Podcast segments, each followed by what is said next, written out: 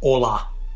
Começa agora a edição número 12 do Animação, um podcast sobre o mundo da animação e seus negócios. Eu sou o Paulo Martini e comigo, dividindo a bancada virtual, nesse 25 de junho de 2020, Selby Pegoraro. E aí, meu amigo Selby, como você está? Olá, meu amigo Paulo Martini, tudo bem? Espero que esteja tudo bem aí com você. Mais uma vez aqui juntos discutindo os principais assuntos da animação. E aproveito para reforçar aos nossos fiéis ouvintes para que acompanhem a nossa página no Facebook, que estamos postando regularmente as novidades do mundo da animação. Hein? É isso aí. E lembrando, nossa página no Facebook, www.facebook.com.br animaçãopod, P-O-D, né, no final. Então só procura por animação lá que você acha com facilidade. E também, para quem quiser ouvir, né, se você não estiver ouvindo ou quiser passar para os amigos, né, Lembrando que nós estamos no, uh, no Spotify, Apple Podcasts, Google Podcasts, Pocket Casts, Overcast, Breaker, Radio Public e Podcast Addict, essas plataformas de podcast. Tá? Uh, você pode também ouvir acessando direto o animaçãopod.com.br, nosso site. Tá? E lembrando que a gente tem as nossas redes sociais também, como o Instagram, né? então instagram.com.br animaçãopod.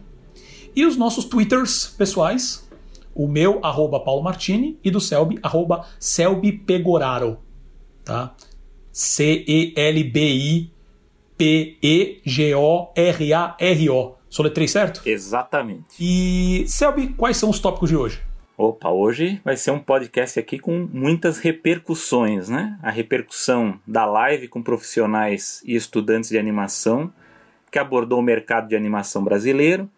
Também vamos falar um pouco sobre uma, uma reportagem que saiu no, no Jornal Estado de São Paulo sobre o aumento da demanda de produções animadas no Brasil durante a pandemia e uma novidade da, da indústria que é a Weta Digital, a empresa de efeitos visuais do Peter Jackson, mais conhecido como diretor do Senhor dos Anéis, né, do, da trilogia do Hobbit, que está lançando seu estúdio de animação. Então temos assunto bo assuntos bons hoje, Paulo. Com certeza. Então não vamos perder muito tempo e vamos já direto para os assuntos. Repercussão da live com profissionais estudantes de animação aborda o mercado de animação brasileiro. Paulo, nós assistimos essa live aí. O que, que você nos conta aí? Um resumão antes da gente comentar. Perfeito. Uh, bom, essa live foi organizada pela equipe do, do, do Cartunália tá? E foi capitaneada pela storyboarder Che Marchetti e pelo Guto BR, que hoje é presidente da Associação Brasileira do Cinema de Animação, a ABCA. Tá? A live aconteceu dia 14 de junho né, e contou com a presença de, de diversos profissionais do meio, como Nádia Mangolini, Fábio Yamagi, Rafa Milani, Lena Araújo, Gabriel Pimenta, Natália Catarina Forte, Chico Bela, Ivanildo Soares, Marcelo Marão que se eu não me engano já foi também presidente da BCA, acho que foi um dos fundadores até da BCA, e Natália Tavares Cardoso. Né? O objetivo dessa live foi comentar sobre uma possível mobilização da classe perante a frente uh, parlamentar do audiovisual, né? que se você está pelo menos um pouquinho, um pouquinho por dentro, sabe que a questão do audiovisual no Brasil está um caos, principalmente com referência a políticas governamentais. Né? Uh, e nessa live, assim, foi uma live de quase 3 horas, acho que 2 horas e 47, se eu não me engano. Então, putz, foi muita coisa comentada. Né? Foi falado sobre premiações, sobre percepção do mercado uh, audiovisual sobre animação especificamente. Uh, tem uma história específica lá que eles falam que produtores de live action. Uh, e eu, eu já quero agora só fazer um parênteses, porque como teve muita informação passada, eu cheguei a ver, uh, ouvi, eu ouvi uma vez inteiro o programa e depois ouvi algumas partes, né? Então eu peço desculpa se eu não lembrar, se eu não mencionar exatamente quem foi que falou alguma história, alguma, alguma informação que eu vou passar, tá? Uh, mas assim, depois a gente vai até deixar o link da live porque é muito boa, tá? Pra você que tem realmente bastante interesse no mercado de animação brasileiro, sabe? Eu, as informações que eles passam nessa live são bastante importantes então vale muito depois ver com calma. A gente vai deixar uh, o link lá na descrição dessa edição do programa. Tá? E uma das pessoas lá comenta sobre uma, um, um, produtor de live action que foi falar, acho que com uma animadora ou com uma produtora, né? Falando que, que queria fazer é, o projeto não mais live action, mas em animação, porque era mais, era mais barato mais rápido. Eu falei, gente, né? Que é essa história sensacional e triste ao mesmo tempo. Né? Que isso é uma pessoa do próprio audiovisual, quer dizer, alguém que já lida com, com live action e tudo mais, né? Faz uma tipo de coisa, uma pergunta dessas. Né? E então assim tem muita, tem muita, muita informação tá nessa live. Mas uh, eu e o Seb aqui vamos comentar alguns pontos que a gente acha mais relevantes, né? Que acho que vale um comentário em cima. Uh, Seb, meu amigo, você quer começar? Temos muita coisa para falar. Bom, uma é, é, sobre o próprio papel da, da BCA, né? que é a Associação Brasileira do Cinema da Animação. É, eu acho, não sei se o Paulo concorda, eu acho que sim, que eu acho que eu acho que existe um problema quando a gente só coloca animação como produção de cinema, né? Hoje nós estamos num movimento é, e não é só da, da indústria, na, na, própria universidade, na própria academia, a gente vê um movimento de unir a, a, essas as áreas que antigamente elas eram unidas, elas se separaram e há esse movimento para unificá-las novamente. Então, por exemplo, na área da, da comunicação, que todas elas foram separadas, né, jornalismo, publicidade, relações públicas tal, hoje há um movimento muito forte para uni-las. Né? Então, para que quando você entra na faculdade, você entra fazendo um curso geral de comunicação e você tem um, um, um panorama de, de todas essas áreas. Né? E no audiovisual é a mesma coisa. Né? Tinha, aquela divisão rádio, TV, cinema, é, games, por exemplo, a, a USP vai, vai, abrir, não sei agora como é que está com esse negócio da pandemia, mas vai abrir a primeira disciplina de games agora na, na, na, na faculdade, no audiovisual. Né? Então acho que a ABCA, né, ela, embora ela, ela tenha esse nome, né, Associação Brasileira de Cinema de Animação, mas a animação ela é muito mais do que isso, né? A gente não pode, não pode tirar da, da cabeça que a animação no Brasil, a ponta de lança é a publicidade, né? Não é o cinema. O cinema veio agora, na, na, nos últimos 20 anos, é que a animação cinematográfica, até por conta dos editais públicos, enfim, com mais fomento, ganhou. Mas a publicidade foi, foi sempre quem acabou treinando e lançando, exportando talentos, né? Então, eu acho que, assim, de, de primeiro que eu posso dizer é que é, o papel da, da, da BCA ele precisa ser ressignificado. Eu vou comentar um pouquinho mais, mas eu quero saber agora a opinião do Paulo sobre isso. Eu concordo com você, Selby. Na verdade, tem um ponto específico da live, né, que acho que fazer uma pergunta para o Guto, né, o Guto BR, né, que ele é o presidente da BCA hoje, que parece que o mandato dele termina agora no fim do ano. Né. É, pergunta sobre ah, sobre anima se a BCA representaria uh, os animadores de games. Né. Ele menciona que, ele, uh, que qualquer apoio, né, quanto mais gente tiver, obviamente é bom, mas que o foco hoje é apenas cinema, cinema de animação. Né? E eu concordo contigo, eu acho é, extremamente é, restritivo. Né? Principalmente com, com, uma, com uma. Isso também foi uma coisa muito discutida. Que assim, a ABCA ela não é um sindicato. Existem, segundo o Guto comenta na live, parece que existe é, é, aproximações com, a, com, com, sindicatos, com o Sindicine. Sim, né? É o Sindicine. Isso. isso. E, mas ela é uma associação, ela não tem essa força. Uh, sabe, ela precisaria realmente fazer parceria com o sindicato para ter essa presença mais forte. E não só isso, mas também ter um número muito maior de associados. Né? Então, eu, uh, ele, ele mesmo comenta, ele fala assim, olha, realmente games não é o meu, a minha área, então precisaria de alguém aqui na BCA e ele realmente convida, ele deixa claro, porque é, essa live foi, foi, foi transmitida para várias, assim, várias pessoas né, do, do mercado. Fala assim, se você tiver interesse de participar e trazer esse know-how de games, seria ótimo. Principalmente porque eles mencionam que, e eu vou ser muito sincero, eu mesmo não sabia dessa informação que eu vou passar agora. Hoje, é, não existe só a BCA como associação que representa animação, vamos dizer assim. Né? Existe também a Abranima, que ela é hoje focada para representar as produtoras de animação. E, e, eu até dei uma procurada, não, não, não, achei site, não achei página de Facebook, não achei nada. Então, não sei se eu procurei errado. Eu só mas... achei o CNPJ só. pois é, pois é. Né? E. Então, assim, existe, existe essa divisão e precisa realmente, talvez, que nem você falou, sabe, precisa ressignificar. Né? Então fala assim, talvez chamar, até mesmo, talvez mudando o nome. Ou então não se importando com isso agora, mas porque cinema de animação não. Associação uh, Brasileira de Animadores. Ou dos profissionais de animação. Entendeu? É, porque isso também é. A mudança só vai acontecer se, se as pessoas. Isso eles falaram na, na live e eu concordo. Não é esperar o que, que a BCA vai fazer mas o que que os profissionais da área podem se juntar e podem entregar? Porque hoje a BCA funciona toda com trabalho voluntário, né?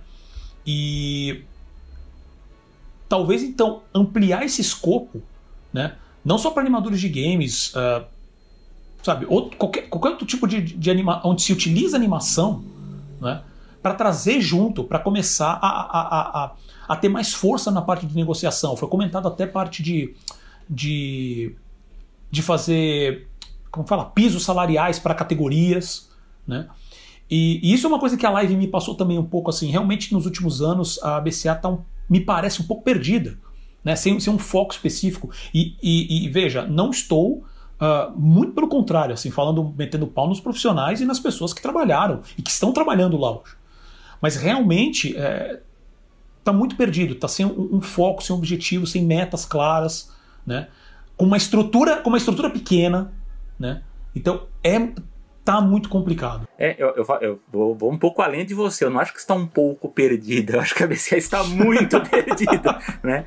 Porque é o é seguinte, é ali, ali pela live a gente vê que há interesses legítimos, né, dos profissionais da animação em, em vários é, quesitos. Então tem essa discussão é, do piso salarial, inclusive até por conta da discussão que a gente teve aqui na edição anterior do, do animação sobre o, o, pagamento, né, o salário do, dos profissionais, porque é, é, é, a hashtag Animation Paid Me. Então, exatamente. Embora eles tenham comentado lá que que a disparidade no Brasil entre o profissional é, jovem, né, o que está começando e o veterano, ele não é, não é, não é grande, né? Só que há uma disparidade grande entre os profissionais de animação e os de live action, né?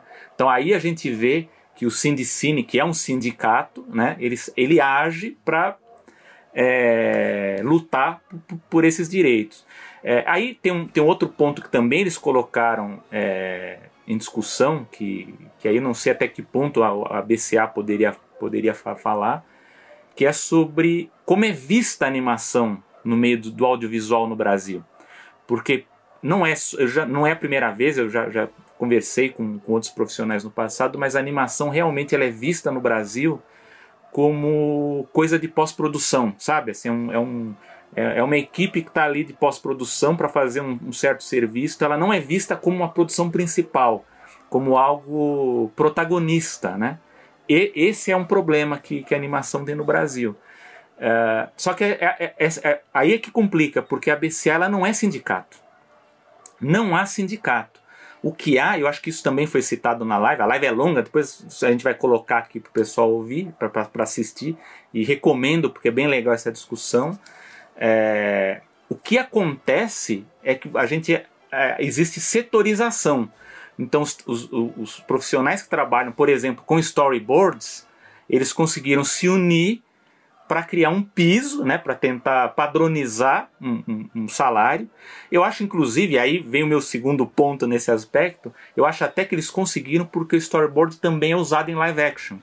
Então acho que como tem essa penetração na produção de live action, eles tiveram força para impor essa, essa condição.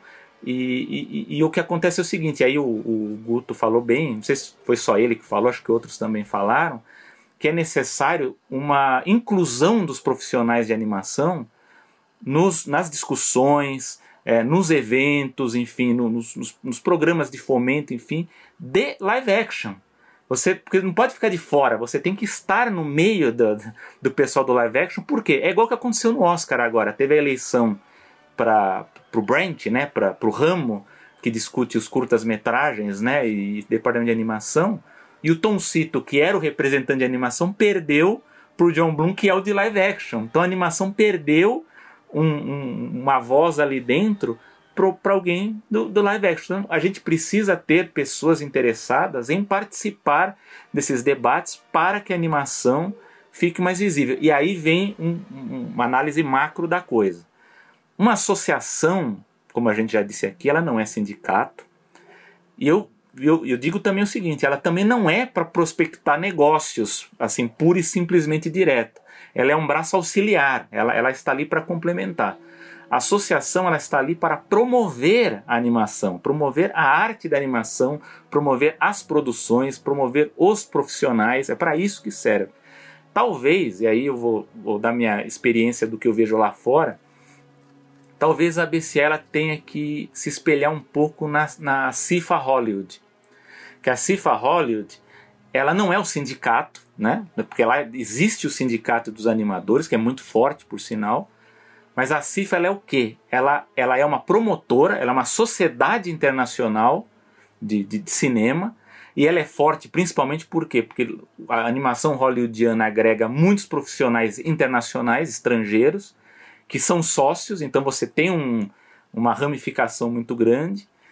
E a CIFA Hollywood, ela tem uma coisa bem legal que é o seguinte, ela agrega profissionais das mais diversas áreas que colaboram para a animação existir. Então você tem profissionais da animação, né, que aí eu vou até um pouco contra o que alguns discutiram lá, que talvez a BCA teria que ser é, mais focada no profissional de animação ou produção mais autoral, e aí a, a, a dos produtores seria da comercial. Não. A, a, a, associação de animação, na minha visão, né, digo aqui humildemente, porque eu, eu me espelho no que está lá no, no, no exterior, né, que é o seguinte: você tem que juntar os animadores, roteiristas, diretores, técnicos de efeitos visuais, cientistas da computação, né? pessoal dos games, embora lá também exista uma associação dos games, como aqui existe a Abra Games no Brasil, nos Estados Unidos também tem, mas os animadores de games eles têm contato, têm diálogo com a, com a Cifa Hollywood e com profissionais que divulgam animação, né, com, com o pessoal da comunicação, e com acadêmicos, né, com o pessoal que pesquisa, que preserva, né, que você tem coisa de restauro, que divulga, que preserva. Por exemplo, aqui no Brasil, nós até hoje nós não temos um livro decente, que eu diga assim, profundo, sobre a produção nacional de animação. Aliás, nós não temos nem de animação publicitária. O que a gente tem é coisa muito assim rasa, a gente não tem esse material. E, e só para vocês terem uma ideia, hoje o presidente da associação americana da, da CIFA Hollywood é o Jerry Beck, que é o historiador do, do, do que trabalhou já no Cartoon Brew, né, no Cartoon Research. Ele é o presidente da CIFA Hollywood e um dos membros diretores da CIFA Hollywood é o Charlie Solomon, que é outro pesquisador, outro historiador. Quer dizer, são pessoas o quê? Que, que elas transitam entre esses profissionais e a imprensa, e ao mercado, porque eles também são consultores de, de lançamentos no cinema, lançamentos em DVD. O Jerry Beck, por exemplo, consultor da Warner Bros. em vários lançamentos. Então é o seguinte: é, eu vi que o Guto comentou que, que a BCA, ela, isso, isso achei bem legal, que eles estão tendo diálogo com o CEANIMA, que é um, é um seminário, que é um grupo de acadêmicos, que, que inclusive eu, eu sei, eu acabei descobrindo isso lá na, na própria USP, né? Mas para a gente ver como uma coisa ela, ela, ela é devagar ainda no Brasil, né? Que embora os quadrinhos, que hoje são um produto mais de nicho, conseguem reunir né, grandes eventos relacionados a quadrinhos, por exemplo, um congresso acadêmico de quadrinhos reúne 300 pessoas, né? O primeiro de animação, acho que foi o ano passado, nós já estamos indo para a sétima edição. O de animação, acho que teve um e reuniu acho que 40 pessoas. Então é uma coisa que está tá engatinhando ainda.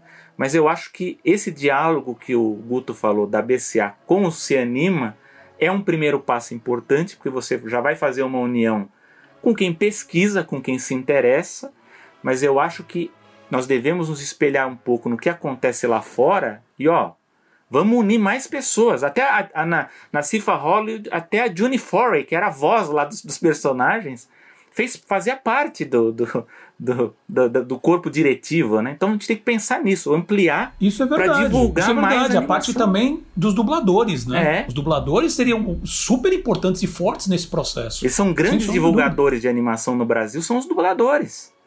Então por que, que não agregar esse pessoal aqui? Agrega, junta. Vamos criar eventos, vamos fazer com que o site tenha mais, mais produções, é, fale mais sobre animação. É, uma questão que eles também falaram, acho que foi, foi, uma animadora que comentou, que eu achei muito importante, porque eu, eu sei disso, porque eu, eu, eu, eu organizo o evento de, de quadrinhos, de, acadêmico de quadrinhos vi, que é regionalização.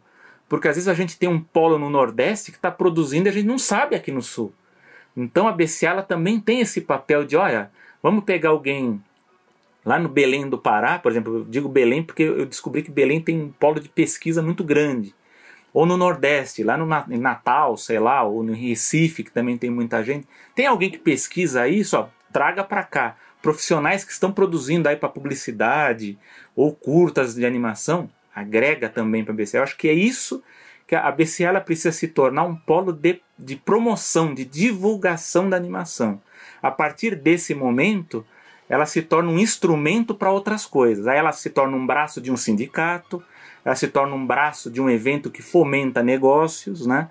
Eu, eu acho, aí para concluir, aí eu passo para o Paulo, que eu já estou falando muito, é, eu acho que eu tenho essa tese, é uma, uma hipótese, não sei, eu acho que a força do Animamundi, uns 10 anos atrás, que o Animamundi ele se tornou muito forte, inclusive nessa parte de ter, de ter reuniões também para fomentar, eu acho que ela, ela jogou uma sombra na associação. Porque ela, ela se tornou o polo promotor de animação no Brasil. É, essa é a verdade. O Animamundi ele, ele se tornou. Só que o Animamundi é, não é uma equipe grande, né? ela é uma equipe basicamente situada no Rio de Janeiro, que conseguiu, né, com com ajuda aí também, com ajuda estatal que agora não temos mais, né, um problema sério, mas ela acabou se tornando essa grande promotora.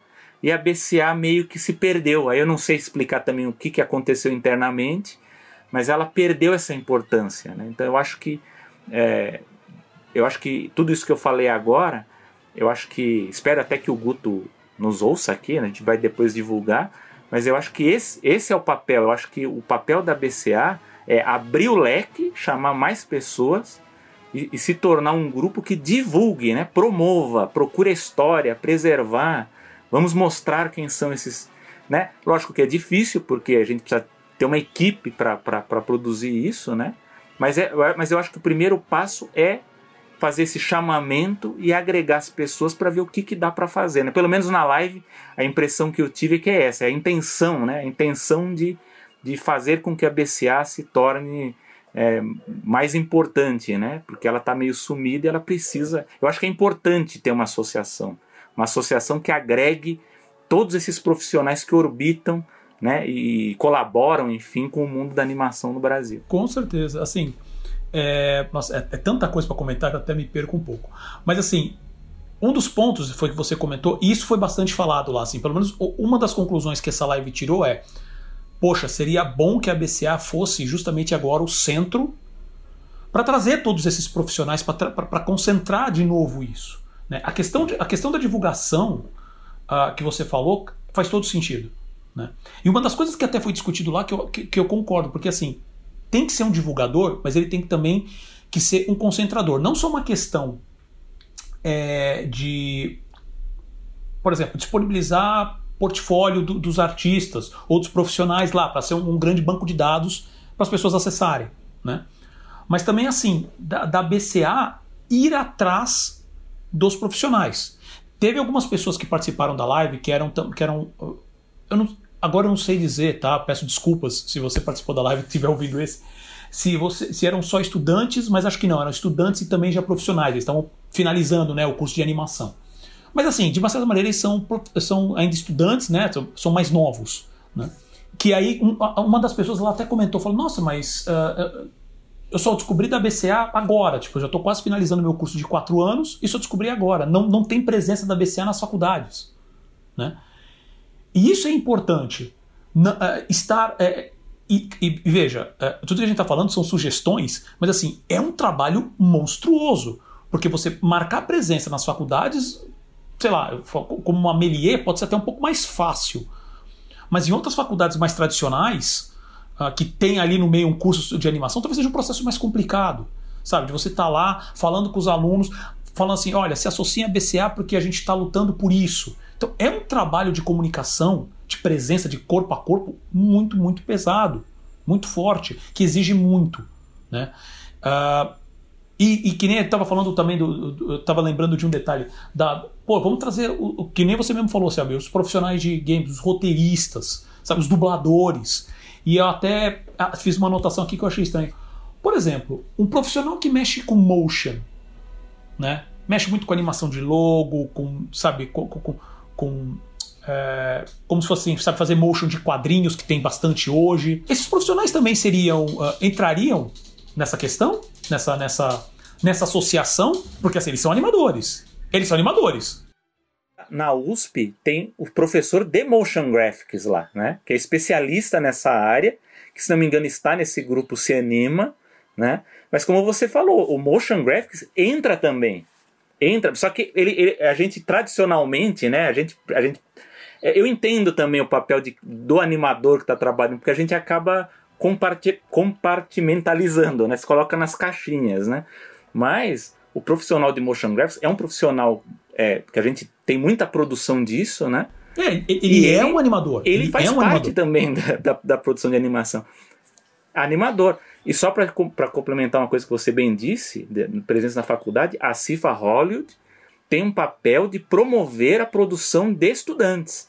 Então você pega os estudantes que estão lá no último ano, a gente vê isso muito no, no, nas faculdades de animação lá, que eles fazem sessões especiais de cinema para exibir o trabalho dos estudantes, tem até premiação para isso, porque isso acaba fazendo a ponte desses estudantes que estão saindo da faculdade, fazendo animação, enfim, às vezes não é o curso, às vezes é cinema, né, audiovisual, mas ele faz um trabalho final em animação, ele faz a ponte dele com o mercado, né?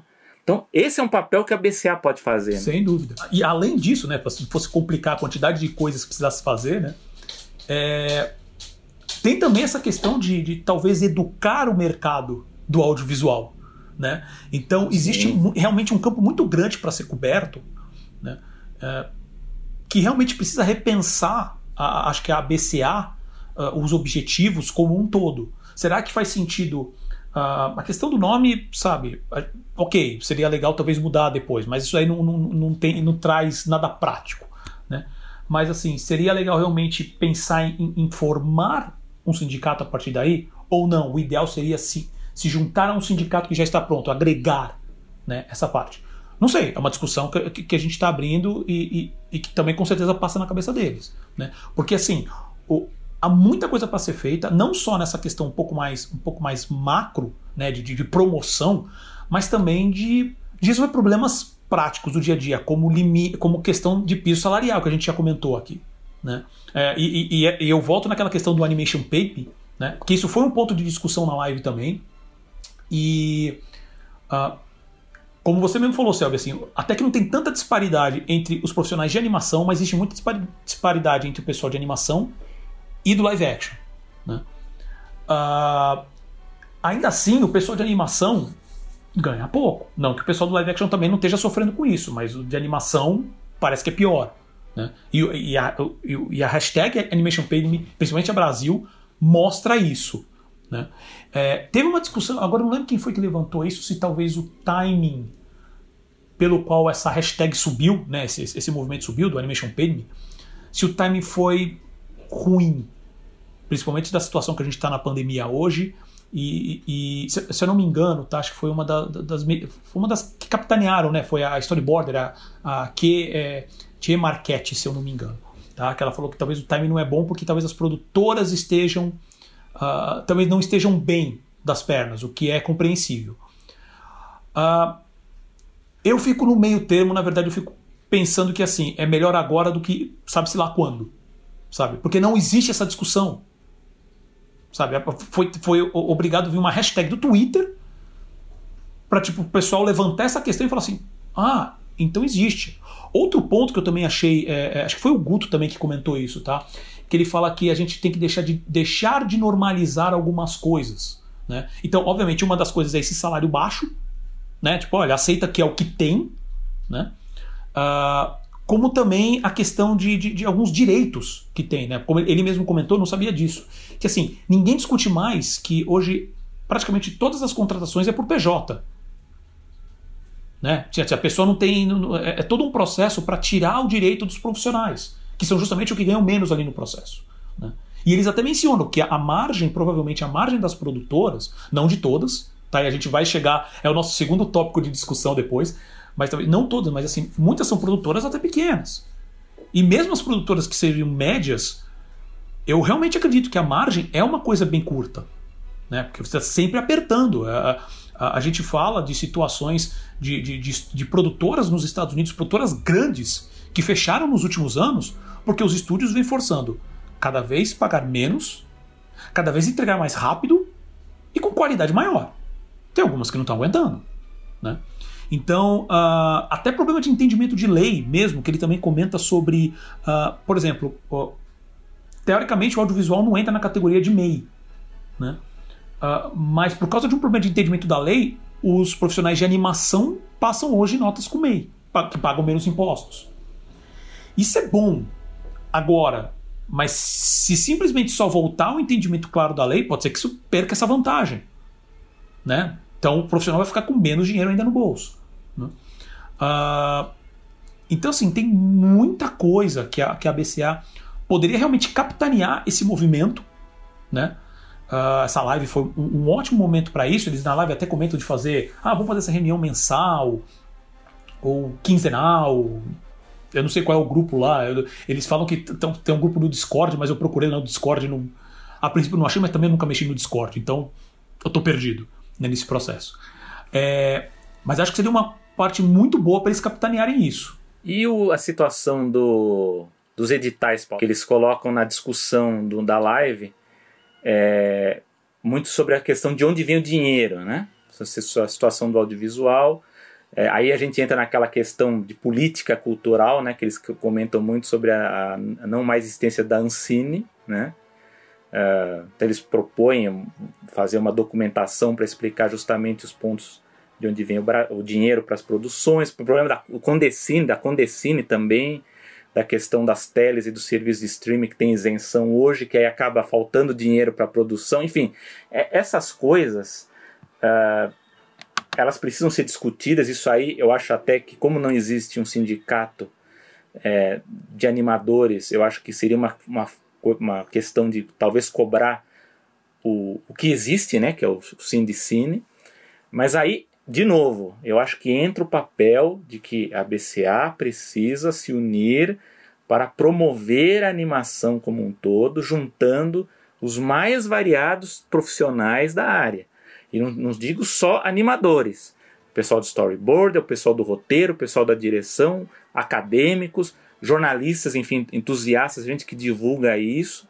Por quê? Isso é uma coisa que foi também relatada, que é o seguinte: a gente está falando muito sobre é, né, problemas de animação, salário e tal, só que a animação ela não se insere em várias coisas, ou em legislação, ou em edital. Eles deram até um exemplo é, interessante, que eu nem sabia, eu, sabia que tinha esse problema, mas pelo visto é, é mais, é mais amplo do que eu pensava. Que é a questão que os editais eles não diferenciam e eles não especificam a animação. Né? Então ele estava dando um exemplo de, por exemplo, é, de, de, quando você vai ter um edital para fomentar uma produção, tem lá ficção, né? E aí você pode se inscrever, né? Você vai escrever um produto como animação, só que você tem que tomar muito cuidado, porque na maioria das vezes a animação não é aceita, né?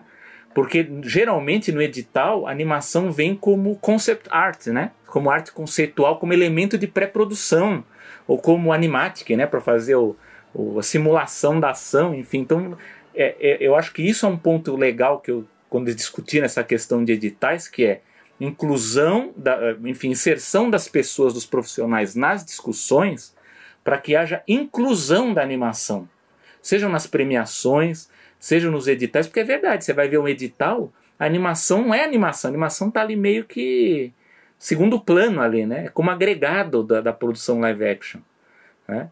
Então isso é, é, um, é, uma coisa que me preocupou muito, né? Porque aí entra isso que você falou, né? A pessoa às vezes ela quer escrever a, a sua ideia como produção animada porque acha que é mais barato, né? Muito pelo contrário, né? Normalmente é mais caro e mais, mais demorado para produzir, né? Então O que, que, você vê nessa questão dos editais aí, Paulo? Então, essa questão dos editais é um, é um problema sério, né? Porque assim, é, a gente tem aqui no Brasil, por N motivos, uma dependência. O mercado depende dessa questão dos editais. Até mesmo é, é, produções que, que já vão para TV a cabo, sabe? Sempre depende de algum edital. Uh, que a grana entre por essa questão de editais. Uh, uma das pessoas lá até menciona que, que eles chamam de dinheiro bom é o dinheiro que vem de investimento privado. Né? Olha, olha o nível né, do termo que usa. E eu entendo disso, que é um processo de investimento básico que a gente entende, né? sem, sem, sem a parte governamental por trás. Eu pessoalmente acho que existem, tem que existir políticas governamentais, sim, sem sombra de dúvida. Sabe, esse negócio que tem que acabar Ancine porque é uma balela, isso é uma balela. Né? Uh, e infelizmente chegamos nesse ponto. Né? Mas deveria existir alguns mecanismos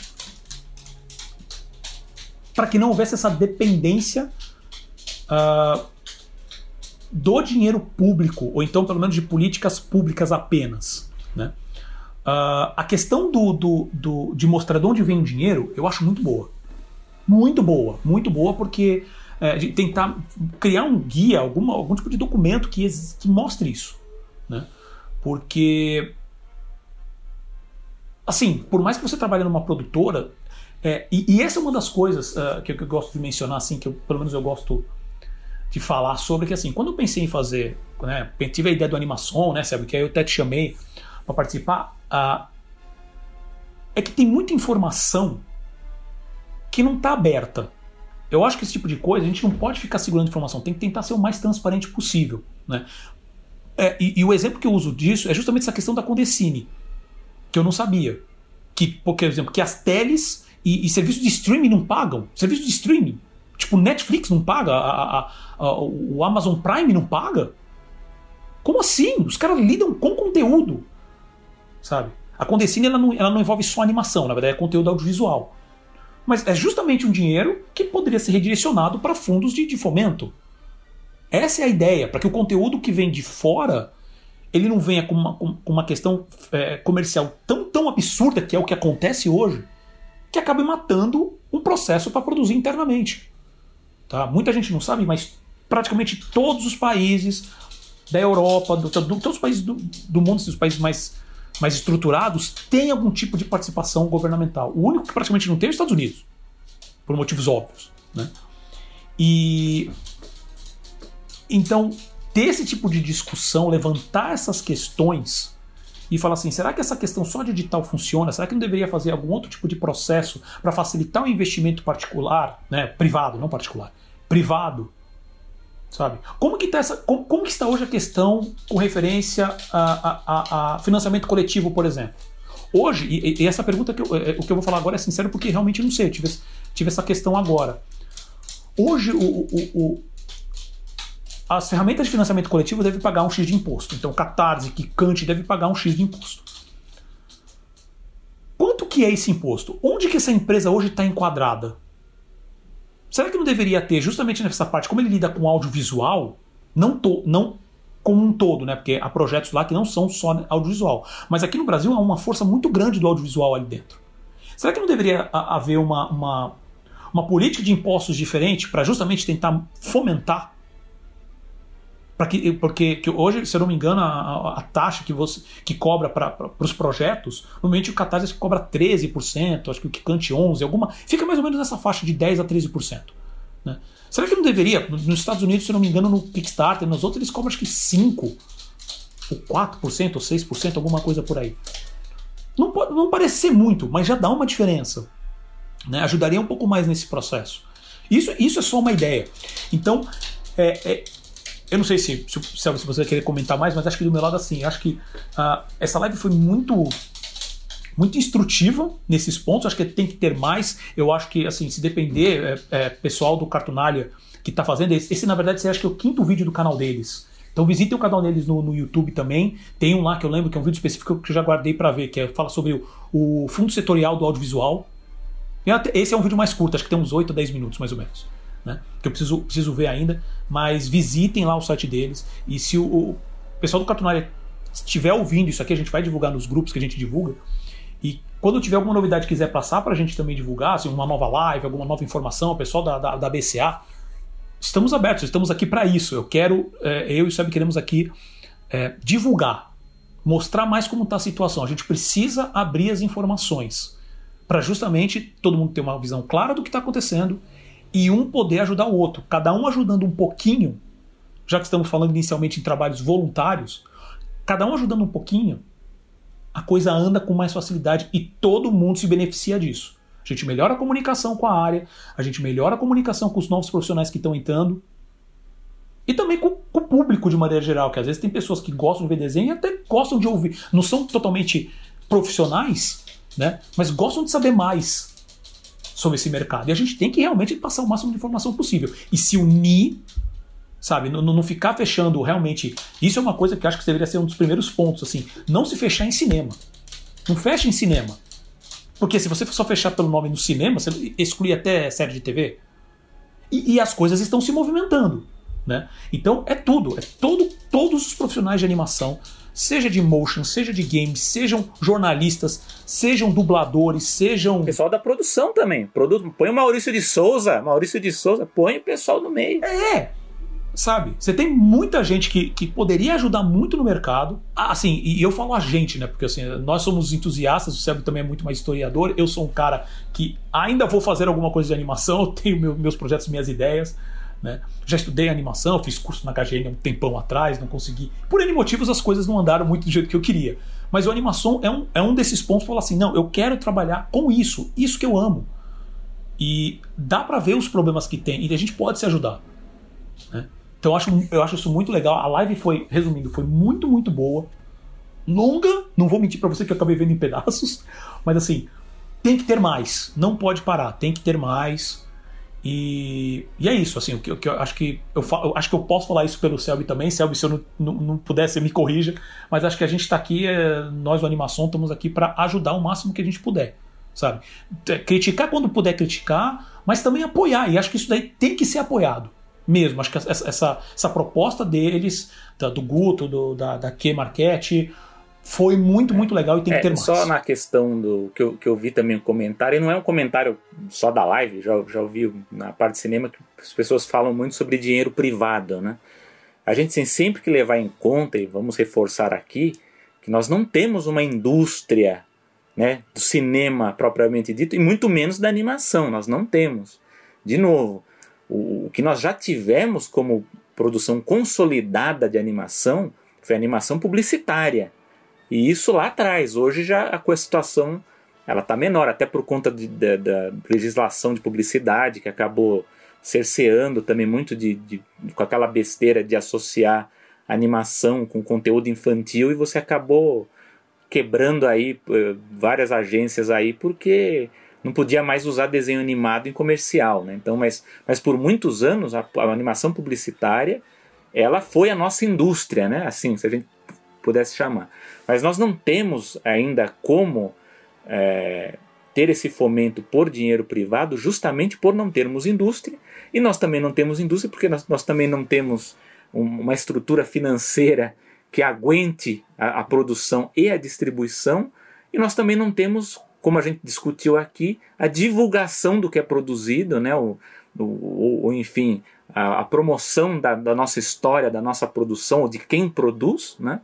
Então, como o Paulo já disse, basicamente acho que são só dois países que conseguem, de alguma forma, se segurar com dinheiro privado, que é Estados Unidos, que ali é indústria mesmo, e o Japão. O Japão também tem, um, tem, um, tem muitas produtoras de, de animação, mas o resto, Canadá, América Latina, Argentina. Argentina também. A Argentina divulga muito melhor as suas produções do que o Brasil, hein? Tanto de quadrinhos quanto de animação. Europa, então, você vai Espanha, França, Inglaterra, muita ajuda de políticas públicas para produzir, né? E a China também. A China que está tá entrando agora, basicamente ali também é política cultural para as produtoras, né? Produzirem mais e mais. E, e, tá, tá, tá, a gente está vendo cada vez mais produções de alta qualidade vindo da China. Né? Então eu acho que, é, para concluir esse ponto, eu acho que, que o, o que talvez a live tenha, eu acho que serviu de positivo, foi chamar atenção de novo para a existência da, da associação e essa, esse intuito de, opa, vamos agregar, vamos ver quem está interessado, quem tem boas ideias, né? O que, que a gente vamos, vamos comunicar, né? Todas essas pessoas que estão reclamando que não tem comunicação da associação, né? E, como o Paulo a gente discutiu aqui, agregar mais profissionais da área para que a gente divulgue, para que a gente diga, ó, existe animação no Brasil, né? Para que a coisa possa se desenvolver. Lógico que e vai ser o nosso próximo tema aqui, tem uma, é, questões de como as produtoras né, estão nesse momento para ajudar né, né, nesse aspecto, mas é, deixo aqui o meu abraço ao pessoal da BCA e contem conosco. Espero que, não sei, parece que vai acabar a gestão do Guto, acho que vai ter uma outra gestão aí em breve, mas eu espero que, que abra espaço para que a gente possa divulgar mais os trabalhos da BCA, colaborar pra, pela divulgação. Até, até porque a gente falou do Animamundi, o Animamundi caiu também, né? Porque caiu a patrocínio da Petrobras, então é mais o, o outro, que seria o braço forte da divulgação da animação nós estamos, estamos perdendo, né? Basicamente, porque não temos mais o festival, né? Tá, tá meio na, na névoa aí, né? Mas deixo aqui o abraço e vamos torcer aí para que tenhamos novidades e vamos continuar a discutir isso aí. Vamos promover a nossa animação. Nossa segunda pauta é o Jornal Estado de São Paulo publicou matéria sobre o aumento da demanda de produções animadas no Brasil durante a pandemia. Conte-nos mais, Paulo Martins. Vamos lá, acaba sendo um tema que complementa né, o nosso tema anterior. Ah, essa matéria, né, que saiu no Estadão, assinada pela Letícia Ginac, espero estar falando o nome corretamente. Tá? Ah, ela descreve uma coisa que a gente. Eh, que eu e o Sérgio já comentamos em, em, em, edições anteriores, assim, né? Que a demanda por produções animadas está crescendo durante essa pandemia. Né? Ah, a matéria ela entrevista o Marcelo Pereira, que ele é sócio do Combo Studio, que hoje produz as animações da, da vlogger Animalu, né? e o Rodrigo Olaio, da produtora Chatrone, que tem no portfólio produções como Festa no Céu e Go Figure. Uh, a matéria mostra que as produções animadas têm sido cada vez mais requisitadas, né? incluindo, uh, assim, já que as produções live action estão praticamente paradas, né? por enquanto, porque parece que tem previsão aí de muitas delas começarem a voltar a partir de julho. Uh, e que as empresas também souberam, as, as, as, anima, as, produtoras de animação, os estúdios de animação, souberam se adaptar muito melhor a, a, a, a essa questão da pandemia. Né? A linha de produção em si não foi atrasada e os projetos acabaram não sendo é, interrompidos. Na verdade, teve alguns projetos até que mudaram. Né? Tá, a, a princípio tinha essa, essa. E seria inicialmente como live action, mudou para animação né? E ainda assim, novos projetos estão aparecendo. Selby, o que, que, você acha disso? Bom, primeiro, legal da gente ter uma reportagem falando sobre animação brasileira. Né? Exatamente. Né? Porque estava falando aqui, precisamos ter mais, enfim, mais visibilidade do que é produzido aqui. É, bom, aí eu, eu, vou fazer um comentário casando também com o que a gente ouviu na live, que essas coisas é, dialogam, né? É, eu acho que as produtoras, aí tem dois pontos. Uma são as produtoras que trabalham em coprodução né, com produtoras estrangeiras, né? É, esse é um ponto. Então a gente ainda tem, é, enfim, projetos aqui em andamento é, de coisas que estão sendo produzidas lá fora, né? Para televisão, para serviços de streaming, para cinema. É, e por outro lado, a gente ainda tem uma produção que eu diria que é o que é o, o que restou, né? O que sobrou do que já tinha sido resultado de editais passados, de anos anteriores. Né? Então a gente ainda está vendo aqui é, produções de, que foram aprovadas, sei lá, dois anos atrás, um ano, dois, três anos atrás. É, e os animadores, até na live, e aí eu chamo a atenção né, por conta dessa matéria, eles falam que a, a, a produção brasileira ela vai sentir um baque agora nos próximos meses. Muito provavelmente porque essas produções com base em editais é, elas vão parar, né? não, não tem outros projetos para esses profissionais pegarem. E a gente não sabe até que ponto essas coproduções né, para fora, como que elas vão assimilar ou absorver esses profissionais. É, eu tenho um, um, uma certa preocupação né, que por conta desses acordos de coprodução, que são positivas, eu acho que isso faz parte, inclusive, do, do desenvolvimento, da evolução né, da, do, dos nossos profissionais. Né? Como, eu, como eu disse antes, a animação publicitária ela foi escola de muita gente que hoje faz animação para Disney, para DreamWorks ou para produtoras na Europa, enfim, para Netflix também que está bancando. Mas eu, uma, uma preocupação que eu tenho é que com a baixa né, da, da, da produção nacional, com os editais e com esse aumento de, de, de coproduções, onde a gente fica com, com os trabalhos ali intermediários de, de pós-produção, enfim, a gente acaba se tornando um, um serviço terceirizado, uma mão de obra, digamos assim, de, de, de que fique, não fique em primeiro plano, a gente fica em segundo ou terceiro plano e nós não tenhamos a nossa produção. Né? Então é bom que as pessoas estejam empregadas, elas estejam produzindo, elas estão aprendendo né, as técnicas, enfim, como, como é que se produz. Mas por outro lado, eu fico com essa preocupação que, que a gente acaba perdendo. A gente a gente está com uma mão de obra muito boa, né? Até na live ele, ele, os profissionais falam isso muito bem dito. A gente até esqueceu de falar que antes era uma era um, era um, era um grupo de uma elite que conseguia produzir essa animação, ou eram aqueles aventureiros loucos que por alguma razão conseguia dinheiro para produzir. E hoje a gente tem, até pela facilidade da tecnologia, mais pessoas produzindo, né? até, na, até em casa consegue produzir, só que é, tem esse lado, né? Assim, se a gente não tem uma política pública que ajude, né? que, que ajude inclusive as empresas privadas a investirem em, animação, a gente vai acabar sendo mão de obra barata, né? inclusive agora com o dólar né, na, nas alturas, a gente vire mão de obra barata para serviços, enfim, secundários, terciários de produção estrangeira. Então, eu acho que tem esse lado que é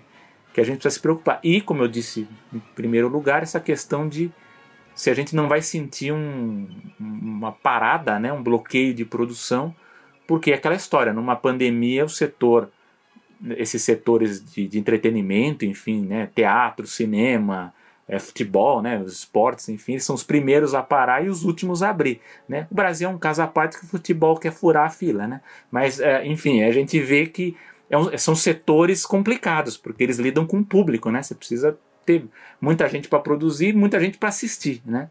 Então é uma coisa que a gente mudou aí o secretário de cultura, eu acho que não vai mudar muita coisa, mas é, eu acho que a gente tem que ficar de olho, porque eu acho que nós vamos ter uns tremores aí no setor de audiovisual nos próximos meses. É uma coisa para a gente ficar de olho. É, isso que você falou da, da vamos dizer assim, é, da comoditização. É, exatamente. Né, da nossa força, é, é, é exatamente isso. E, e, e, esse ponto é muito engraçado, porque acho que a gente conseguiu amarrar bem os temas dessa semana, porque ele, é, a questão de que assim, se você não quer comoditizar a força de trabalho, você precisa criar é, personagens ou coisas próprias, né? E aí é o nosso terceiro ponto da UETA, que a gente já entra daqui a pouco, porque eles come vão começar a fazer isso também. Né? Mas isso é um ponto. E além disso, eu achei que a matéria, assim, primeiro que é uma matéria curta, né? Uh, ela, ela entra num ponto que, se você só ler a matéria, parece que assim, putz, beleza, a animação aqui no Brasil tá bombando, né? Tá indo tudo bem. Né? Mas não. E não é bem assim. né? Mas não. E como, como você mesmo comentou, assim, o nosso setor. Uh, uh, audiovisual, né, essa, essa questão de fomento é praticamente inexistente hoje da parte, da parte governamental, que é justamente onde vem a maior parte do dinheiro, se não a maior, talvez a única. Vou dizer a maior, acho que não é a única, mas é a maior. Né? E, e mesmo que tenha, que até, acho que até comentei contigo, né, Selby, antes da gente começar a gravar, Existem algumas produtoras, acho que você comentou também sobre essa questão de, de, de, coprodução estrangeira, ou então já num fluxo de produção junto com as TVs a cabos do Brasil, ou então para produtos de fora. Isso mantém as coisas rodando. Né? Então, algumas produtoras eu acredito que estejam realmente nadando de braçada, que os projetos estejam aparecendo. Né? Só que isso não é suficiente para cuidar da. para dar conta, na verdade, da mão de obra que a gente tem aqui. Né? Então isso, isso é um, um, problema complicado e a gente tem que ter um contexto um pouco maior disso. Né? Tanto que a matéria, eu não sei qual foi o nível da pesquisa, mas a matéria só menciona essas duas produtoras como, como fonte. Né? Uh, e é justamente por isso, assim, não ter falado também, uh, ou não ter falado, ou não ter publicado, tá? Uh, falado com ninguém da BCA, com ninguém da Branima, é complicado. E aí também leva ao ponto que a gente falou no, na, na, nessa, nessa primeira discussão, que é será que a pessoa, quando ela, quando ela fez a matéria, ela realmente sabia da existência desses dois, dessas duas associações? Eu, eu não sei se eu comentei isso, mas eu mesmo, agora no, nessa, agora no começo, mas assim, eu não conhecia, não sabia da Abranima, ah, acho que comentei sim, mas eu não sabia da Abranima até ouvir a live. Né?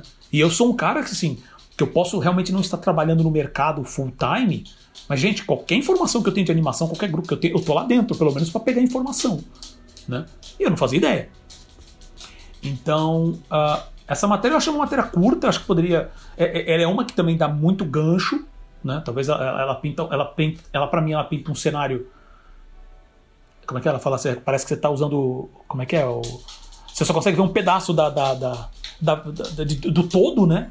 E um pedaço que tá, a, princípio está rodando, mas tem muita coisa por trás. Isso eu achei, sei lá, poderia ter uma um, mais informação, sabe? Ou pelo menos uma outra visão e não falar assim, ó, tem duas produtoras que estão dando certo. Ok, deve ter mais até produtoras que estejam dando certo, mas não é a realidade do mercado, sabe? Não sei até onde isso também é, é bom para o mercado como um todo. Não me entenda mal, eu espero que os profissionais lá estejam contratados e espero que as produtoras estejam tendo seu lucro, né? Esse é o mínimo. Mas uh, tá olhando numa ilha de um todo assim que tá meio no caos. É, e isso é um papel que a associação pode fazer, que quantas produtoras nós temos no Brasil, né? Quantas fazem coprodução? Com certeza. Com estúdios estrangeiros, né? Produtoras, enfim.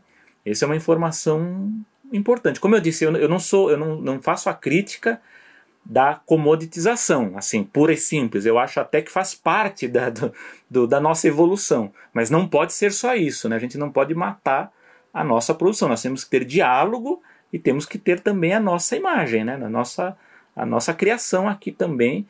E é isso. Então eu, eu concordo com o Paulo, eu acho que a matéria ela acabou sendo muito. É, enfim, ela, ela fez um corte né, muito específico em um, em um setor dentro da animação que está que tá dando certo, que são dessas coproduções, mas não olha para o todo, né? Que o setor do audiovisual, e eu digo mais, não é, a gente, a gente, lógico, a gente fala aqui porque animação é animação, mas isso está acontecendo na música, está acontecendo no teatro, está acontecendo na parte de museus, né? Então toda, toda a pesquisa, né? Pesquisa acadêmica também, todas essas áreas elas perderam recursos, né? E, e, com a pandemia a coisa piorou ainda mais, porque você não tem o apoio privado também. Então você perde qualquer qualquer aspecto. Né? Então a gente tem sempre que. A, a, eu acho que o intuito aqui foi a, a, abrir o horizonte. Né? A gente chamou a atenção dessa matéria, mas abrir o horizonte de que não é só isso. Né? Tem produtoras trabalhando aí, muita gente está trabalhando, só que temos que ter uma atenção geral para o todo, né? Que o todo não está bom, o horizonte não é, não está azul, né? Então a gente tem que estar tá, tá de olho nisso.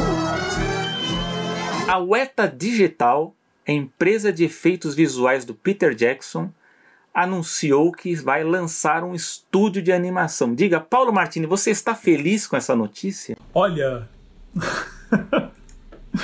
se, se, mantiver, é, se mantiver a qualidade, pelo menos, do, do, dos trabalhos que eles vêm tendo, que eu acho que vai ter, acho que, acho que vai ser sensacional. Né? Mas vamos às informações. Então, a, essa nova divisão tá, vai se chamar Weta Animated. Tá? E o Peter Jackson, né, como o Sérgio falou lá no comecinho do, do, do, do programa, que é o diretor do Senhor dos Anéis, da trilogia Senhor dos Anéis, diretor da trilogia Hobbit, diretor de um filme que a maioria não gosta, mas eu acho muito bom, que é o King Kong. A, a, a, visão dele do King Kong eu achei bem legal. É legal. É, obrigado. Então não, sou, não tô sozinho nessa. Uh, ele tem como sócia né, nesse projeto a, a produtora, a liricista e roteirista Fran Walsh que também é esposa dele. Né? Que ela colabora com Jackson desde os espíritos, se eu não me engano, não sei se até antes, mas se eu não me engano, desde os espíritos. Né? E lembrando que ela também é, assim, é, todo o trabalho do Jackson desde então, ela é roteirista, tá ali trabalhando ou com roteirista ou roteirista. Então, O Senhor dos Anéis, roteiro é do Jackson e dela. Tá? Então, a mulher também não é fraca, não. Tá? E ambos nomearam o. E eu posso talvez errar na pronúncia agora, tá? Que é o Prem Acaraju né? Ele como CEO desse novo estúdio. Esse, é, o Acarajo ele tem MBA pela Columbia Business School, já foi CCO da SFX Entertainment, já trabalhou em firmas de investimento como JP Morgan Entertainment Partners e Salomon Brothers. E ele é cofundador, tá? junto com o Sean Parker, sim, o Sean Parker, que é o cara que criou o Napster e é quem viu rede social sabe que ele é o, um, um dos, dos, sócios, um dos, primeiros investidores do Facebook, um dos primeiros, né? É, ele, é, o Acarajo e o Parker eles são fundadores de um projeto chamado The Screening Room, que é um, como se fosse um set-top box, né, que é, essa, é tipo o Apple TV, né, é aquela caixinha, uh, que tem como objetivo exibir filmes na casa dos, usuários no mesmo dia que fossem lançados nos cinemas. Né? Essa empresa tem essa empresa, essa The Screening Room, né? É só para vocês verem, mas uh, vocês entenderem de como que esse cara que ninguém, eu mesmo nunca tinha ouvido falar, chegou como CEO da Wet Animated, assim, do nada, né? Mas esse projeto, é, ele tem como sócio o Steven Spielberg, o Martin Scorsese, o Ron Howard, o J.J. Abrams e o próprio Peter Jackson, né? Esse projeto, só fazendo um parênteses rápido, a ideia era o seguinte, você pelo que foi divulgado, porque esse projeto foi lançado em 2016, foi divulgado em 2016, mas até agora não saiu, tá? Que a ideia era fazer o seguinte, você comprava o set-top box por 150 dólares, né?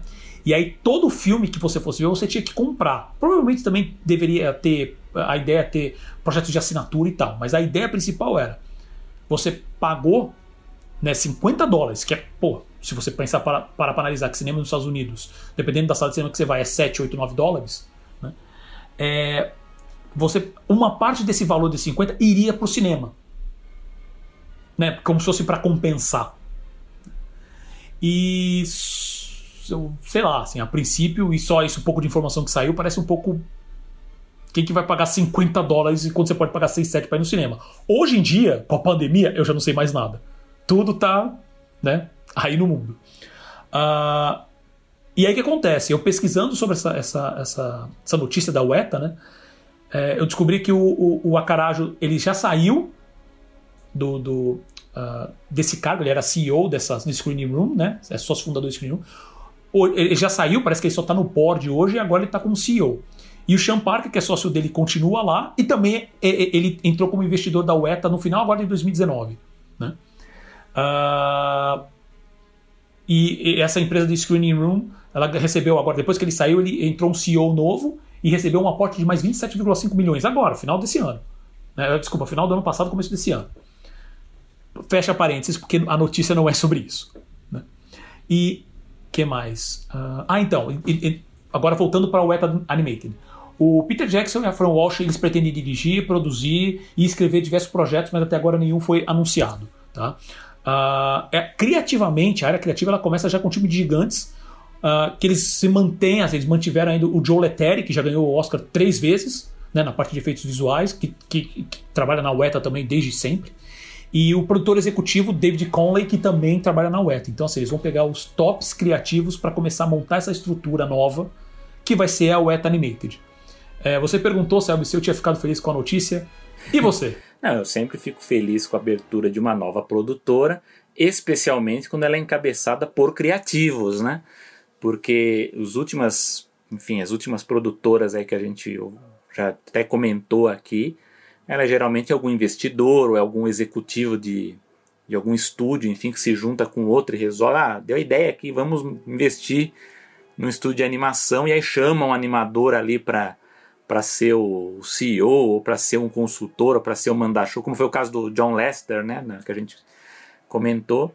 Na Skydance então, Animation. Então eu acho que por esse ponto acho que é muito positivo que a gente tenha uma nova produtora encabeçada por criativos, ainda mais alguém como Peter Jackson, que é alguém que a gente sabe que doa alma né, para os projetos, né, seja o Hobbit, o Senhor dos Anéis, tem agora o document, aquele documentário da Primeira Guerra que ele fez as, né, restaurou com cores e, e, sons, que é muito legal. O próprio King Kong, que é injustiçado, eu acho, eu acho um filme muito divertido, assim, acho que é, ele é longo, assim, eu sei que ele, é, eu sei que muita gente reclama, inclusive, dos efeitos, mas eu acho que ele funciona. Aquilo ali, para mim, é um, é um filmão pipoca divertido, né? É, só que assim, eu, o, que eu, o que eu vejo talvez como uma preocupação no, no projeto todo, assim, legal que eu acho que Peter Jackson, acho legal que pelo que foi anunciado eles vão, eles mesmos vão é, encaminhar projetos, né? Então serão primeiramente projetos criativos deles, deles próprios, né? Ele e a esposa. É, só que assim, a gente sempre tem que levar em conta que o histórico de produtoras de efeitos visuais entrando na área de animação, não só animação, enfim, mas produtora de filmes, ela, ela não é uma não é um caminho simples assim, não, não, não sem nem, não sem as suas tormentas, né? Então, para talvez o que a gente possa dizer que alguns casos é, de produtoras mais antigas, né? A gente tem várias que fecharam, né? Caso da Digital Domain e, e outras aí. Mas a gente vê que a Pixar, por exemplo, que foi uma produtora que começou como, como produtora de efeitos visuais, aí começou a produzir curtas-metragens, ela conseguiu produ fazer produção própria, mas na hora de chegar no longa-metragem ela teve que ter um aporte de uma outra produtora junto ali, que no caso foi a Disney, né? Para poder fazer, que ela sozinha não tinha condições de produzir nem de distribuir, né? Então precisou contar com essa ajuda. A mesma coisa a PDI. A PDI também era uma produtora que fazia comerciais, que fazia efeitos visuais para filmes. Depois ela foi incorporada à DreamWorks. Então, basicamente o que a gente chama hoje de de DreamWorks Animation, né, da animação da DreamWorks, é a PDI, né? Porque antigamente ela, elas eram entidades separadas. A gente tinha parte tradicional, né, feita à mão, enfim, e a PDI que fazia os digitais. Hoje não, hoje é uma só, basicamente é o que sobrou daquela estrutura antiga da PDI, se evoluiu para o que temos hoje. E para a gente talvez citar a maior casa de efeitos visuais do cinema, que é Industrial Light and Magic, né, do, do, do Jorge Lucas. É uma produtora de efeitos, né, então ela, até hoje ela é prioritariamente, né, o protagonismo dela é em efeitos visuais, embora ela já tenha é, apostado em games, né, apostou em games, apostou em filme live action, né, o, o Howard the Duck, por exemplo, é um dos exemplos de, de produção não muito bem vista, não as pessoas, desculpe se eu lembrei você que está ouvindo e queria esquecer, mas é, foi, teve mão do Jorge Lucas. E, enfim, a, a, a, ILM ela chegou a produzir uma animação recentemente, né, o Stranger Magic, em 2015. Bem feito, assim, visualmente muito bem feito. Mas é aquela história, o filme passou, parece que ninguém viu, né? Passou assim, não, não, não contou com bom marketing distribuição também não foi boa. Eu acho que o projeto, eu vi que é baseado numa ideia do Jorge Lucas, inspirada lá no Sonho de uma Noite de Verão, do, do Shakespeare, enfim, mas enfim, foi um projeto que não andou. Então, assim, todo cheio de cuidado, muito dinheiro investido e não deu certo. Então, acho que essa talvez seja a, a minha preocupação com a, a, a Weta Animated, né, que vai, vai produzir animação, é se são projetos autorais, como eles serão desenvolvidos e depois promovidos, né? E se a UETA tem bala para bancar sozinha uma produção, se ela vai ter que se atrelar a algum grande estúdio, alguma grande plataforma, um Netflix ou um Amazon Prime da vida, para poder distribuir ou, ou ajudar na, na, produção, enfim. É, agora, é, além desse ponto, aí, vou, aí eu passo para um ponto positivo que eu acho assim: com uma Weta Animated, cresce as chances da gente ter produções é, baseadas em IPs, né? Fortes. Aí ela entra, aí, aí sim eu acho que a Weta Animated ela entra forte.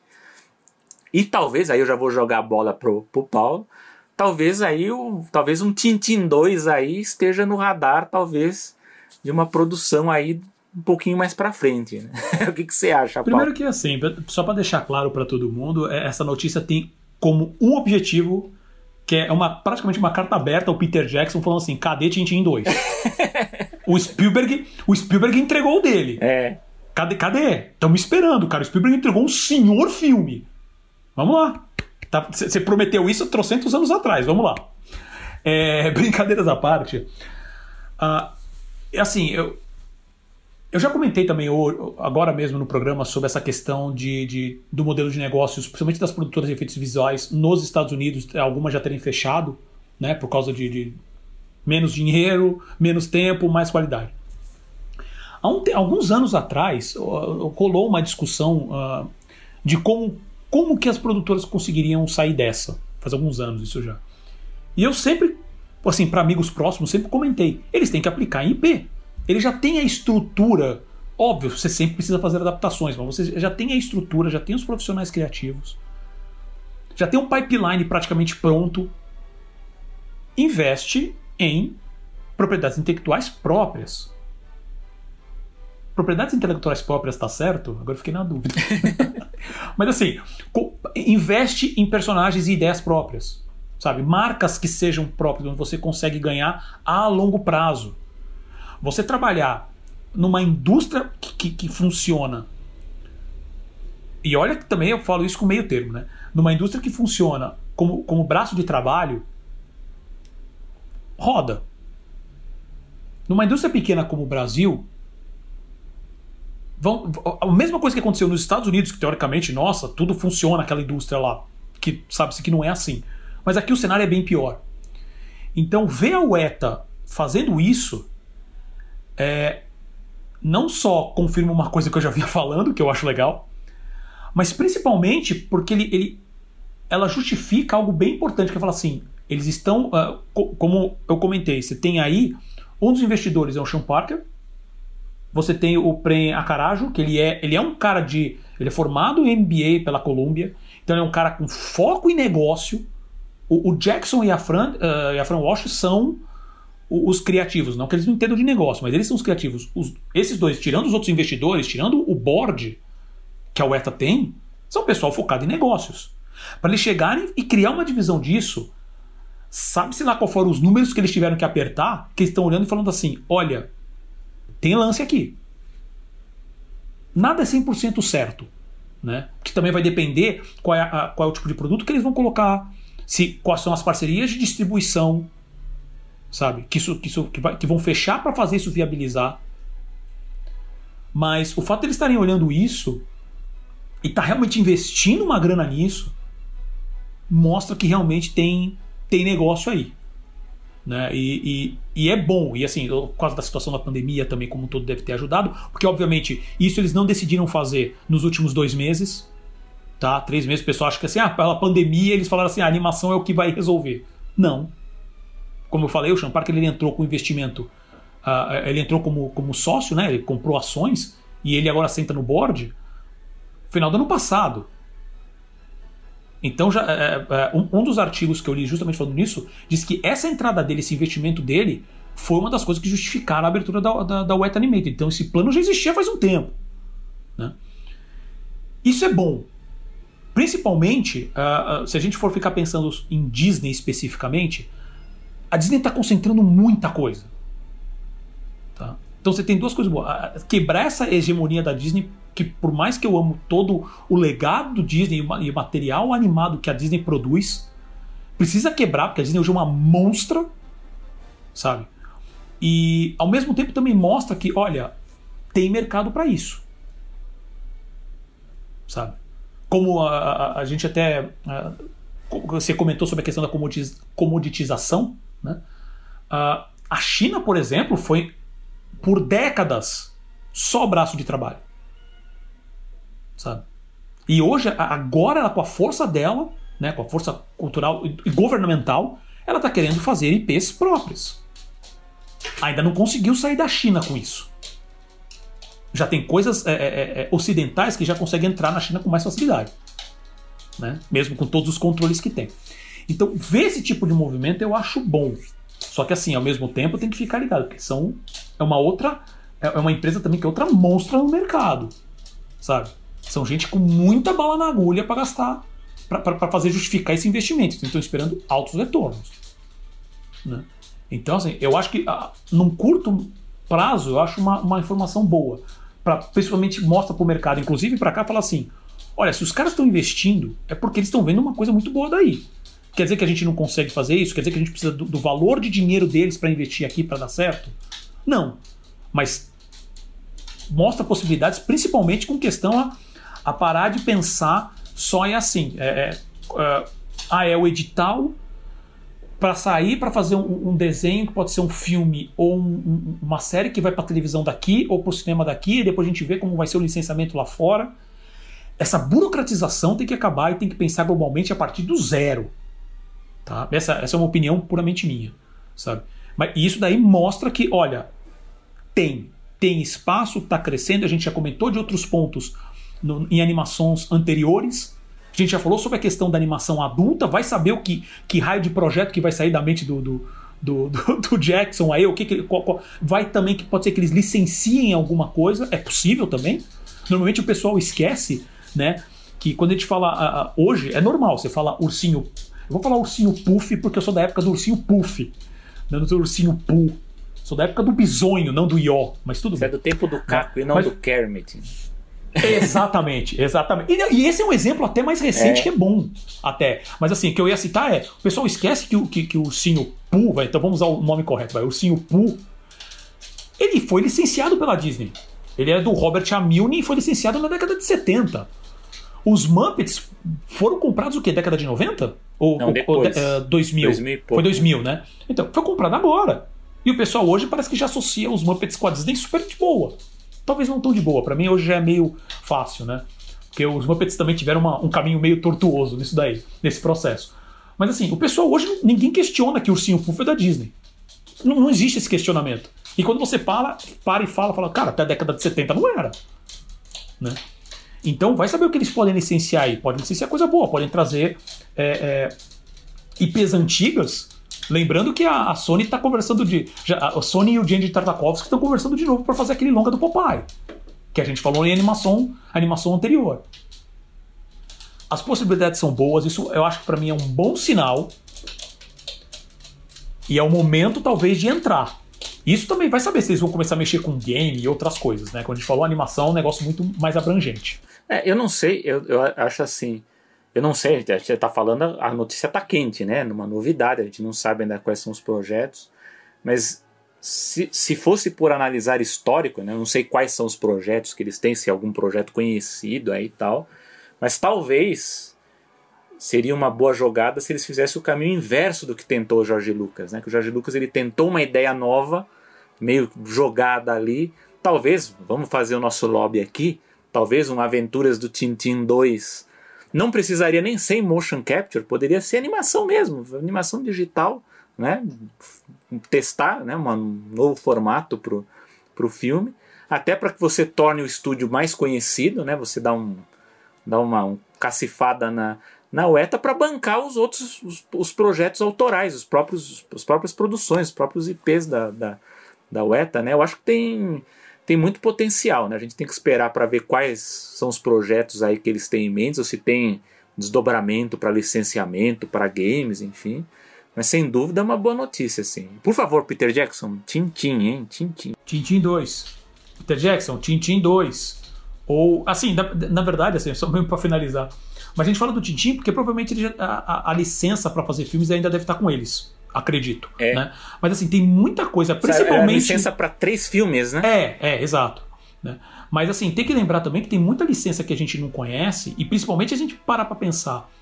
E eu falo licença, não é nem licença, mas títulos, até de quadrinhos, de, de, de- de livros, principalmente europeus, sabe? Quanta, qu- quanto. ah, Se a gente pensar um pouco também, por exemplo, no exemplo da, da Irlanda, quantas histórias neozelandesas, né? lembrando que a UETA fica na Nova Zelândia? Quantas histórias eh, eh, neozelandesas não devem ter, quanto ah, folclore que deve também ter para você curtir, mas por exemplo, própria Europa, sabe? Quanto, quanto deve ter de material que dá para se fazer, sabe? Então, Peter Jackson, Tintin 2 e qualquer outra coisa, por favor. Então, chegamos nas dicas culturais, meu amigo Selby. Qual é a sua, qual a sua dica de Bom, hoje? minha dica, dica cultural não é livro, não é filme, não é série, é um trailer, né? Então eu dou a sugestão aqui para que os nossos ouvintes caminhem para o YouTube ou para para alguma distribuidora aí que mostre as produções da Netflix, porque eles divulgaram essa semana o trailer da animação Over the Moon, né? É o novo longa musical bancado pela Netflix. Ele é produzido pela, pelo Pearl Studio, né? Fica localizado em Xangai e tem a direção de nada mais nada menos do que Glenn Keane, grande mestre da animação O mestre, Disney, mestre né? Tá. Dos anos 80, 90 aí começo de 2000. É uma produção que a gente está muito ansioso para ver. E pelo trailer a gente vê que ele. Eu, eu tinha certeza que ele ia forçar isso. Ele colocou a animação tradicional lá no meio, né?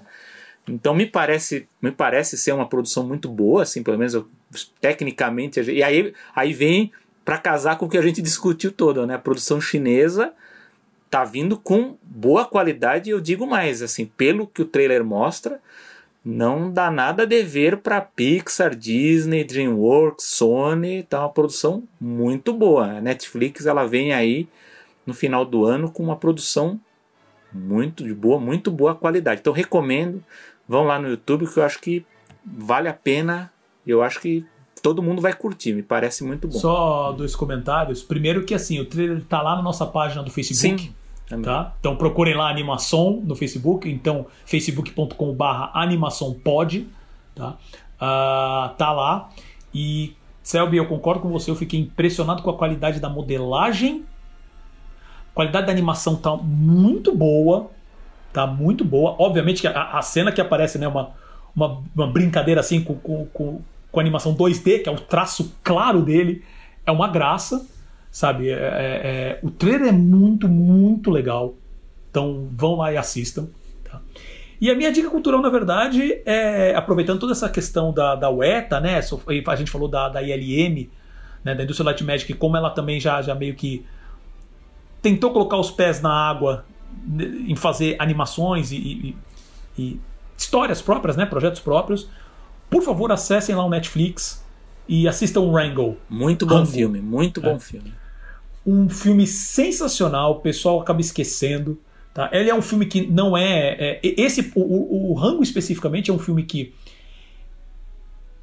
ele mostra que dá para você fazer histórias que que não, assim, não é uma animação para criança, mas também não é nada que uma que, que, na minha opinião que uma, uma criança de 10, 11 anos não poderia assistir, né? Ele mexe com os temas um pouquinho mais complicados, mas também não tem nada demais. A animação é sensacional. Tá? O roteiro é muito bom. Trilha também muito então, boa. Então, assim, trilha é muito boa, perfeito. Então, assim, assistam. Tá? Esse também vale. Quem não viu, vale muito, muito a pena. E se, por exemplo, se a, se a UETA começar a cuspir material com essa qualidade. Vamos lá. Vai com tudo, ETA, que eu vou estar lá na fila esperando. Take my money, né? Exatamente. E chegamos ao fim de mais um animação algum comentário final, meu amigo Selby? Bom, deixo aqui abraço aos ouvintes e, por favor, visitem a nossa página no Facebook. Nós estamos postando, nós temos nos esforçado lá para publicar as notícias. Às vezes a gente antecipa coisas que a gente vai discutir aqui, outras vezes a gente coloca desdobramentos, né? A gente comenta aqui, de repente tem uma novidade, colocamos lá. Então, por favor, visitem e compartilhem com os seus amigos, por favor. Isso, compartilhar é importante. Isso é importante. Então, eu já deixo aqui meus agradecimentos, ao, principalmente ao Gustavo Pinheiro, sempre dando aquela força absurda com a parte de edição e design. Né? E saudades do estúdio Reamping, do meu amigo Rafael Prego. Né? Não sei quando voltaremos, mas gostaria, porque sempre foi. Sempre deu muita atenção pra gente. E espero que essa situação toda se resolva rápido. E lembrando Uh, você falou, né, Selby, sobre a questão do, do Facebook, né, da, da, da gente estar tá colocando muitas notícias lá, que algumas depois a gente até comenta aqui no programa, mas também eu lembro que a gente começou a colocar algumas curiosidades bem bacanas no nosso Instagram, que é o instagram.com/animaçãopod, tá? Uh, eu coloquei uh, na semana, acho que foi passada ou retrasada, não lembro, acho que foi semana retrasada. Coloquei curiosidades sobre algumas, algumas folhetos de divulgação que eu recebi há um tempão atrás, quando eu tinha ainda o saudoso site A Arca. Abraços, Tiago, abraços, Júlio, abraço toda a equipe, Bruno, Francine, é, Emílio, Rodrigo, Leandro. Abraço para todo mundo. E de, de cabines de imprensa que a gente ia. Então, coloquei lá alguns, alguns folhetos de, de, de divulgação algumas curiosidades né, que a gente tem que ser legal colocar. E hoje mesmo uh, a gente publicou um, uma contribuição do Selby muito bacana sobre folheto de divulgação na época do, do Fantasia aqui na América Latina. Né? Então vão lá, tem fotos bem legais. E lembrando também né, os nossos twitters pessoais, que é o arroba Paulo Martini e arroba Selby Pegoraro. Tá?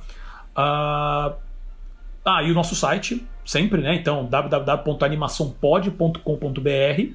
E você também pode ouvir a gente direto pelo Spotify, Apple Podcasts, Google Podcasts, Pocket Casts, Overcast, Breaker, Radio Public e Podcast Addict. Então, dito isso, eu sou o Paulo Martini. E eu sou o Selby Pegorá. E a gente se vê no próximo programa.